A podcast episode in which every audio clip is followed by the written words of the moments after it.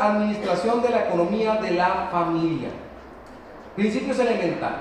Salvador García trabajaba como cargador para una compañía de transportes en Madrid, España. Su oficio consistía en descargar los camiones y almacenar la mercancía en grandes bodegas. Con eso tenía para el sustento de su familia. Esa mañana Salvador comenzó temprano su trabajo, pero era un cargamento descomunal. Se trataba de cajas llenas de monedas. Lamentablemente, por un mal movimiento, se le vino encima una pila de estas. El hombre maniobró para esquivarla pero no con suficiente rapidez para librarlo del golpe. Por lo pequeño y flaco que era, Salvador no soportó el peso de tantas monedas encima, en total 410 kilos. Murió ahogado en dinero literalmente. Hemos empezado la lección con esta introducción porque muchas personas creen, como lo veíamos ahora con los varones, que el dinero es la solución para administrar correctamente. Es decir, si tuviera más plata, todo estaría arreglado. No, no es cierto. No es cierto. Si usted no es capaz de administrar lo que tiene, menos va a ser capaz de administrar más de lo que ahora tiene. ¿Verdad?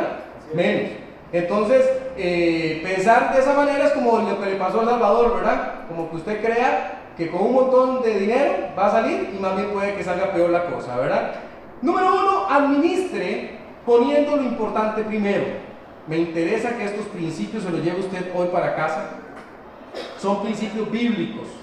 No me gusta tanto el, hecho de estar presentando principios que no salgan de la Biblia. A veces salen de otras partes. Me encanta cuando la Biblia es la que habla. Amén. Amén. Administre poniendo lo importante primero. En este mundo el dinero que nos llega es un medio. Medio no es un fin, es un medio. ¿Para que lo usemos para la honra y la gloria de Dios? Amén. Oiga otra vez eso, para que lo usemos para la honra y gloria de Dios. Para eso es que tenemos nosotros el dinero. No obstante, tendemos a buscar cómo dejárnoslo para nuestra propia satisfacción y ponemos a un lado lo que la Biblia dice. Es por ello que tenemos que priorizar muy diferente la manera como estamos usando los recursos. Priorizar diferente como estamos usando los recursos. Vamos a ir viendo algunos principios. El primero que quiero que vean, por ponerle un nombre, esto no es que se llaman así necesariamente, le puse el principio de la responsabilidad. Con la plata usted tiene una responsabilidad. Con sus bienes usted tiene una responsabilidad.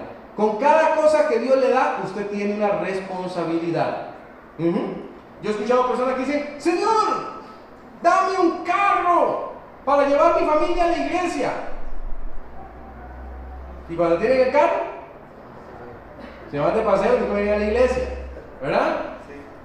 Cada cosa que usted tiene, usted tiene una responsabilidad con ella. ¿Cuál, pastor? Véalo ahí. Proverbios 3, 9 y 10. Esta es la responsabilidad que usted tiene. Honra a Jehová con tus bienes. Amén.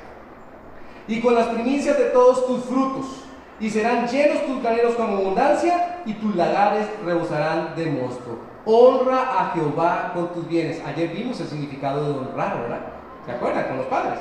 Ahora aquí está diciendo, Señor, no, pero ahora es a mí. Honreme a mí con lo que yo le doy. Con lo que yo gané, Señor. No, no, no, no. Usted no ganó nada. El Señor se lo dio. Con eso que le dio, honrelo a Él. A Él. Este principio lo que enuncia es sencillo. Ponga ahí, sencillo que es nuestra responsabilidad como cristianos velar por el buen uso que nosotros le damos a los recursos. A eso es lo que llamamos usarlos para su honra y para su gloria. Y le pongo algunas palabritas. Cuestiones como diezmo, apunte ahí, ofrendas, apunte, misiones, deben ser prioritarios en nuestros presupuestos. Deben ser prioritarios en nuestros presupuestos. ¿Qué significará honrar a Jehová con sus bienes? ¿Qué significará obedecer lo que su palabra dice? Y su palabra dice mucho acerca del dinero y dice mucho más acerca de usar el dinero para que su reino se engrandezca. Y eso es demasiado importante. Pero demasiado importante. Demasiado importante. Dios pudo haber determinado otras formas para hacer que su reino creciera, pero esta fue la que determinó. Usar sus bienes. Usar sus bienes. Usar sus bienes. Póngalos a servicio del Señor. Lo importante tiene aquí primero. Muchas economías hogareñas están quebradas por romper los principios bíblicos. Están echando el saco roto. Y están echando el saco roto. Ahora, déjenme explicarle algo muy rápidamente, así en, un segundo. Usted nunca va a salir de las deudas que tiene. Porque yo sé que hay gente que tiene muchas deudas. Tiene las tarjetas hasta el top. Y digo las porque no es una nada más. Varias. Y entonces, siempre que hablamos de este tema, dicen, pastor, yo quisiera dar el diezmo, pero a mí no me queda nada. Todo es para las tarjetas. Siempre digo, empiece con algo. ¿Quiere salir de ahí donde está? Empiece con algo. No puede dar el 10 del 1, del 2, del 3, del 4, del 5 y va para arriba hasta que se recupere. Pero no es posible que usted diga, no puedo dar nada y espere salir de la posición en la que está. Ahora, eso se ha vuelto más moderno de lo que debiera, porque ahora todo el mundo está endeudado con tarjetas. En gran parte porque usted no se contenta con lo que usted tiene. Por cierto, ¿verdad? Que eso puede pedirle la elección a los varones, que, eso fue lo que estuvimos viendo con los varones. Segundo, el principio de la siembra y la cosecha. Siembra y cosecha. Ah, ya el pastor nos va a hablar del evangelio y la prosperidad. No, no, no, no. No estoy hablando de eso, ¿verdad? No estoy hablando de eso. Siempre para que. No, no, no, no, no. Eh, el principio de la siembra y la cosecha es bíblico. Lo que pasa es que algunos por ahí lo han tergiversado y traen aguas para sus molinos, ¿verdad? Enriqueciéndose a costilla de otros, haciéndose millonarios a costilla de otros. No estamos hablando de eso. No estamos hablando de eso. Cuando hablamos de sembrar, hablamos de sembrar en la obra del Señor, para cosechar almas. De eso es lo que estamos hablando. Y el Señor le va a dar a usted para que usted siga sembrando para su obra. De eso es lo que estamos hablando. Vea, dice 2 Corintios 9:6, pero esto digo, el que siembra escasamente, también segará escasamente. Y el que siembra generosamente, generosamente segará. Cada uno de. Hay alguien que está en este momento, según este versículo, disculpado de dar. ¿Quién dice el versículo que no tiene que dar? Nadie. Porque dice cada uno de. Cada uno de. Cada uno tiene que dar, cada uno de, como propuso su corazón, no con tristeza ni por necesidad, porque Dios ama al dador alegre. Pero hay que dar, hay que dar, hay que dar. ¿Estamos hablando el día de hoy de principios financieros para el hogar? Sí. ¿Qué estamos diciendo en este momento? Que tenemos que responsabilizarnos del dinero que Dios nos da, que tenemos que honrarlo con los bienes. Eso estamos diciendo. Y ahorita estamos diciendo que hay un principio que se llama de la siembra y la cosecha, que dice que usted debería estar sembrando para la obra del Señor generosamente. De generosamente.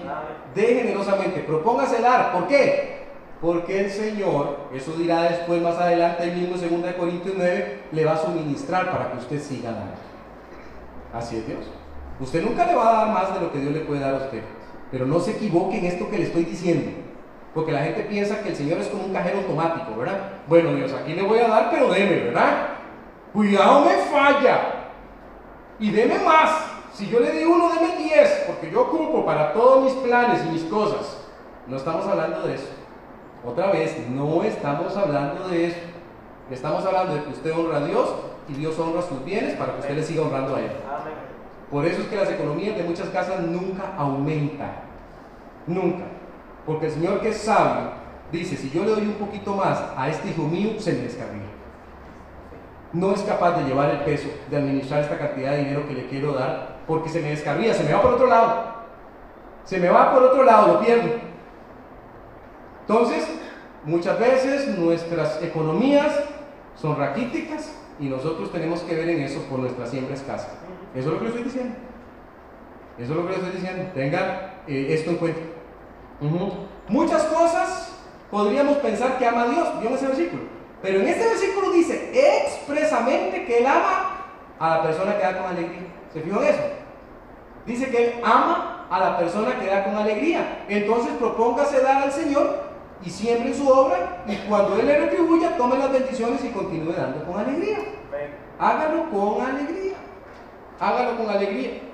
Un día un muchacho vino y dijo, Ronnie, si yo gano, hablando del diezmo, ¿eh? él está haciendo cálculos, dice, si yo empiezo a trabajar, le decía, si yo, digamos que me, gano 500 mil, me dijo él, ¿verdad? Entonces significa que yo tendría que dar cuánto de diezmo? 50 mil. Ok, ok. ¿Y si ganara un millón? 100 mil.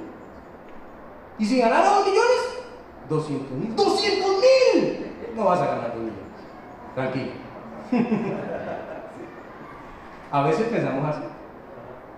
¿Verdad? A veces pensamos así y por eso no sembramos para el Señor. Y por eso tenemos economías en problemas. Segundo, administre aprovechando al máximo los recursos. Aprovechando es la palabra que va allí. Aprovechando al máximo los recursos. Ahora sí, ya entramos en algo que sí es más de el manejo. El manejo. Ya he cumplido con el Señor, ya estoy dando para el Señor, estoy dando abundantemente, estoy invirtiendo en la obra del Señor, pero hay una parte que yo tengo que administrar, con la que tengo que comprar la comida, pagar los gastos, etcétera, etcétera. ¿Qué hago con eso? Administro aprovechando al máximo los recursos. A veces no estoy haciendo eso, ¿verdad? Eh, cada persona ha sido dotada, es la palabra que va ahí, por Dios con muchas capacidades, talentos, que debe explotar para la honra y gloria de Él. Eso lo sabemos, ¿verdad? ¿Qué tiene que ver esto con finanzas, pastor? vamos a ver. Cada persona ha sido dotada, le puse allí por Dios, con muchas capacidades, talentos, que debe explotar para la honra y gloria de Él. Por ejemplo, la pareja. Matrimonios. Usted tiene que saber quién es el que sirve para administrar y quién no. A veces hay uno que no sirve. Punto. O sea, no hay más que hacerlo. Es un desperdiciado, nunca tiene plata, todo lo gasta, y la otra persona va a es la que se sirve. Entonces usted dice, no, sea inteligente. No, mira, vos vas a llevar la parte de la administración. ¿Verdad? Ese criterio machista de que es el hombre, porque el hombre es la cabeza, y entonces, no, no, no, no, no, no, no venga con eso. Ser cabeza no quiere decir que usted tenga que hacerlo todo. Quiere decir que usted sabe liderar en su hogar. Y si usted como cabeza dice, mira, a mí la parte de la plata me, se me dificulta. Entonces, como es mi esposa lo maneja mejor. Entonces, no sea machista, no sea cerrado en eso y diga, toma mi amor, cuando vos administrando va mejor. Entonces, lleve usted las cuentas para que este hogar salga adelante. ¿Está bien? A veces es al revés, a veces no. La señora dice, no, no, ni me metan en eso porque la plata se nos va así, ¿verdad? No más bien, señores, que tenía que agarrar, agarrar este, el asunto, ¿verdad? Ahí me puse un principio que me encanta. Se llama el principio del barbecho, no del borracho, ¿verdad? Cuidado. Del barbecho. ¿Cómo se escribe eso, pastor? Todo con B. Barbecho. Así como suena. Suena como a barba, ¿verdad? No tiene nada que ver con barba. ¿Ok? No tiene nada que ver con barba. Va a aprender algo el día de hoy acerca del barbecho. Proverbios 13, 23, vaya ya en su Biblia, vaya en su Biblia para que lo marque, porque de repente dice, ay, ahí aparece esa palabra. Vaya, vaya ya para que vea de qué trata el principio del barbecho. Proverbios 13, 23. Dice la Biblia, en el barbecho de los pobres hay mucho pan, mas se pierde por falta de juicio. Hay algo que se llama el barbecho, los pobres tienen uno, y el que está pasando por el frente dice, ahí hay mucho pan, y luego dice, mm, pero este pobre no tiene juicio, por eso se pierde. Vamos a ver qué se trata. Leamos. En el tiempo antiguo, los terrenos eran muy cotizados para la siembra. Tener una parcela que cultivar era la meta. Cuando la parcela se preparaba para dejarla lista para ser sembrada, es decir, se le quitaba la maleza, se trabajaba la tierra con el arado y se dejaba lista con las eras, entonces se le llamaba el barbecho una parcela lista para ser sembrada. Entonces, ¿qué es un barbecho? Háganle la flechita ahí en su Biblia y diga parcela lista para ser sembrada. ¿Verdad? Eso es un barbecho. ¿Verdad? Entonces, si tradujéramos lo que decía aquí, lo cambiaríamos como en la parcela lista para ser sembrada de los pobres hay mucho pan, más se pierde por falta de juicio. Ahora sí, sabiendo ese detallito, leamos la nota que está abajo. Alguien pasó frente al barbecho del pobre y notó que la falta de juicio de administración, de buen trabajo, evitaba que el barbecho produjera.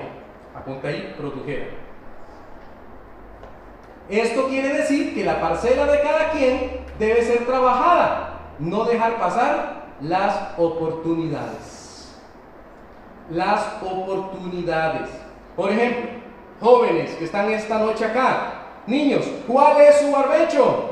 Sus estudios. Sus estudios, ese es su barbecho. ¿Qué tiene que estar haciendo usted ahorita? Estudiando. Eso es lo que tiene que estar haciendo. Y hágalo bien. Aproveche el esfuerzo que están haciendo sus padres por usted. Al máximo. Porque llegará un día que ese barbecho va a producir. Va a producir. Entonces, hágalo bien. Hágalo bien. Hay muchachos que ya entran al colegio y de primero, segundo año ya están pensando cómo se salen porque si quiero trabajar. No, no, ese no es su barbecho todavía. Termine. Y luego va a producir. ¿Verdad? Luego va a producir. Cada quien en lo suyo, cada quien en su barbecho, pero produciendo. Lo cierto del caso aquí es que nuestro visor pasó frente al barbecho del pobre y dice, este pobre no tiene cabeza, no trabaja su barbecho, por pereza, por lo que sea, y la persona dice, ahí hay mucho pan. ¿Por qué? Porque está viendo con visión de futuro, hay tanto ahí que se podría hacer, hay tanto que se podría cultivar, hay tanto que se podría sacar, pero esta persona no lo quiere hacer. Cuidado, que la pobreza más terrible no es la de la falta de dinero. Esa no, esa no. Es la que existe internamente en el corazón porque falta Cristo, porque falta lo más importante. Y sin Él no hay idea, no hay sabiduría, no hay entendimiento. Cuidado. Hay que aprovechar los recursos y aprovechar las oportunidades. Aprovechar las oportunidades. Y el Señor le da usted oportunidades para ganar dinero adecuadamente. Aprovechelas. Sea un buen administrador. A veces yo veo a la gente pensar que las oportunidades siempre van a llegar. Y déjeme decirle que hay oportunidades que tocan a la puerta una vez a veces y nunca más tocan a la puerta. Por eso dice que estés todo lo que te viniera a la mano para hacer, hazlo según tus fuerzas. Porque en el Seol a dónde vas? A verte, ahí no, ahí no hay nada más ¿verdad? Entonces, como cristianos tenemos que ser muy inteligentes, muy sabios para tener la bendición del Señor. Cuidado con no ver el barbecho. El principio del trabajo. Apunta allí, trabajo. Ese es otro principio. Y este me interesa en demasía. Me interesa en demasía porque quiero darle un resultado de no, de no enseñar a trabajar. El que hurtaba, robaba. No hurte más. Vean las dos cosas que se contraponen aquí porque me interesa que las vean. El que hurtaba, no hurte más. Si no trabaje, tenemos dos tipos de personas aquí. El ladrón y el trabajador. O mejor dicho, el que no trabaja roba. ¿Sí? ¿Estamos claros de eso? El que hurtaba no hurte más. En vez de hurtar, trabaja. Haciendo con sus manos lo que es bueno. Para que tenga que compartir con el que padece necesidad. Eso dice Efesios 4:28. Esta es una gran tarea que debe desarrollarse de la mejor manera posible. Nuestros hijos deben saber que trabajar es algo bueno. Trabajar es algo bueno. Estamos hablando de manejo de finanzas en el hogar. Estamos hablando de que no gastemos más de lo que ganamos. Estamos hablando de que administremos correctamente, de que pongamos prioridades, de que pongamos a Dios de primero, de que lo honremos. Esas cosas tienen que pasar a nuestros hijos también. El valor del trabajo tiene que pasar a ellos. Hay papás que se dedican a darle un estilo de vida al hijo que no corresponde, no corresponde con lo que esos papás ganan. Usted va al chiquillo vestido y usted suma las tenis, suma el pantalón, suma la camisa, la faja y se da cuenta que hay como dos o tres salarios del papá de ese hogar. Y usted lo habituó a vivir de esa manera. Lo habitúa a vivir así y no solo lo habitúa a vivir así, sino que lo mima y lo tiene como un rey o una reina. No trabaja en nada. Cree que ese es el estilo de vida que se merece. Luego se revela, no va al cole, se queda siendo tonto en la casa y el papá sigue financiando su estilo de vida. Hasta que un día se va y está solo. Y cuando ese hijo está solo, se da cuenta que quiere seguir teniendo ese estilo de vida que tenía. ¿Qué cree que va a hacer? Si no sabe hacer nada. va a robar. Va a robar. Va a buscar el estilo fácil. Por eso tenemos a tanto joven hoy día. No le estoy hablando a usted nada raro, ¿va? Yo no le estoy hablando nada raro. Nada que usted no haya visto. Allá afuera. Y cuando digo afuera, literalmente digo que afuera, ¿va? ¿Usted lo ha visto? ¿Lo ha visto? Tal vez amigos suyos, jóvenes, que andan buscando la vida fácil. Enseñar a compartir. La enseñanza del trabajo es necesaria y sumamente útil. También lo es enseñar a compartir, a dar lo que el Señor nos da. Primeramente a su obra y luego también a quienes pasan necesidad. Todo eso tenemos que enseñar. Hay muchos hijos que se vuelven egoístas. No dan porque no se les enseñó a dar. Y aquí dice que trabajen y ayuden a los que padecen necesidad. Tercero, administre procurando siempre lo mejor. Apunta ahí, lo mejor. La administración no tiene que ver con hoy, no tiene que ver con que haya pan hoy a la mesa, tiene que ver con que la familia esté estable, con que salga adelante, con que se potencie la familia. ¿Para qué, pastor? Para hacer la voluntad de Dios en esta tierra. Yo no me canso de decir eso, no me canso de decirlo. Una familia que diga, somos exitosos, pastor, porque tenemos mucho dinero, porque nos va súper bien, porque tenemos todo lo que queremos y viajamos a todas partes del mundo. Estamos felices con el Señor. Eso no tiene nada que ver. No se equivoque. No se equivoque. Porque hay gente que, que une esas dos cosas y dice, sí, es que eso es lo que Dios quiere que yo haga en esta tierra. ¿En serio? Y leemos y seréis millonarios porque yo los quiero millonarios y viajando por todo el mundo y divirtiéndose. ¿Encontramos eso en la palabra? Pero si encontramos que dice que vayamos por todo el mundo predicando el Evangelio. Así que la familia tiene que dedicarse al Señor.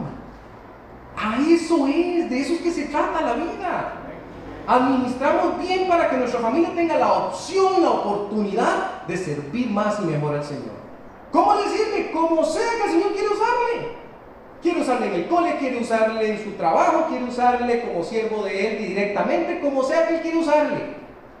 Pero usted no puede divorciar el servicio a Dios de vivir para Dios. No puede.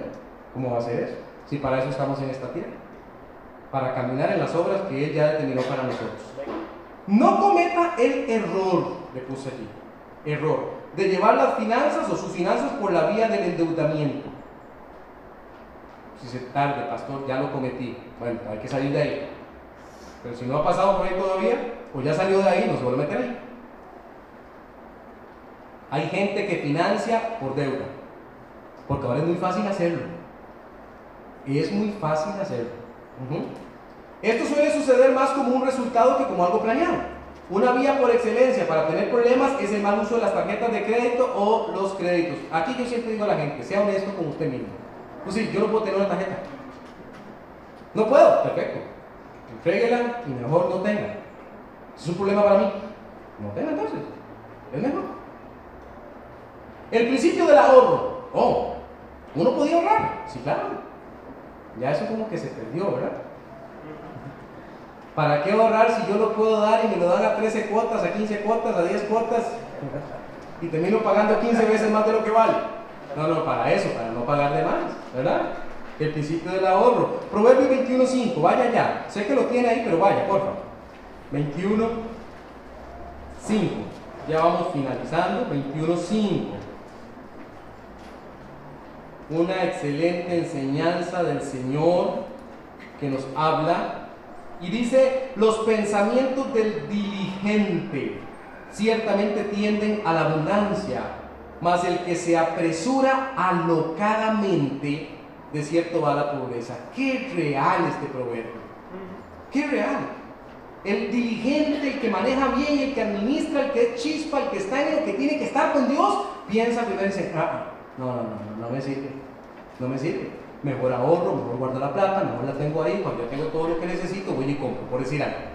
Pero el otro no, el otro dice, ¿se apresura cómo? ¿Cómo? ¿Cómo es apresurarse alocadamente? ¿Cómo es eso? Ay, es que hay muchas ofertas. Por ejemplo, hay gente que piensa que es un deber gastar todo el dinero que lleguen diciendo creen que ese, de eso se trata. y mi oferta, y el black aquí, el red allá, y, y vamos, vamos, vamos, porque hay que gastarlo todo. Todo. Porque es que hay tantas ofertas. A yo de verdad veo y digo, qué increíble el comercio, ¿verdad? Dice, la tercera semana es de ofertas.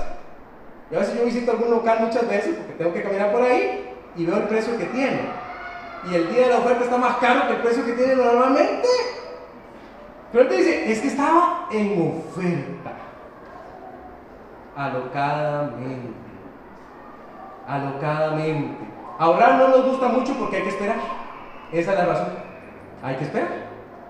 Pero es la vía mejor para evitar el endeudamiento. Evite proceder alocadamente al calor del momento, dejándose llevar y queriendo tener las cosas ya.